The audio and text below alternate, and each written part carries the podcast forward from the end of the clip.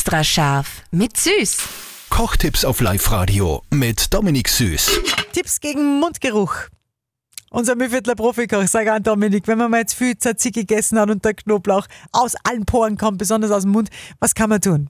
Zähne putzen. Nein, also wenn man unterwegs ist, ist das ja wirklich eine blöde Situation.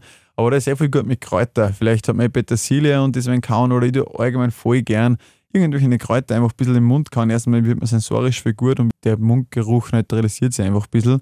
Und was ich auch als Tipp sagen kann, als, als freundschaftlichen Tipp sagt es immer der Person, wenn die einen Mundgeruch hat, weil die wird euch immer dankbar sein, weil man, man merkt es aber eigentlich nicht. Obwohl ich letztens gesehen habe auf Insta äh, einen Trick von einem Arzt und zwar muss man sich einfach nur über den Handrücken lecken, dann 10 Sekunden warten und daran riechen, weil so riecht man aus dem Mund. Ah, Und da cool. kannst du aber auch checken.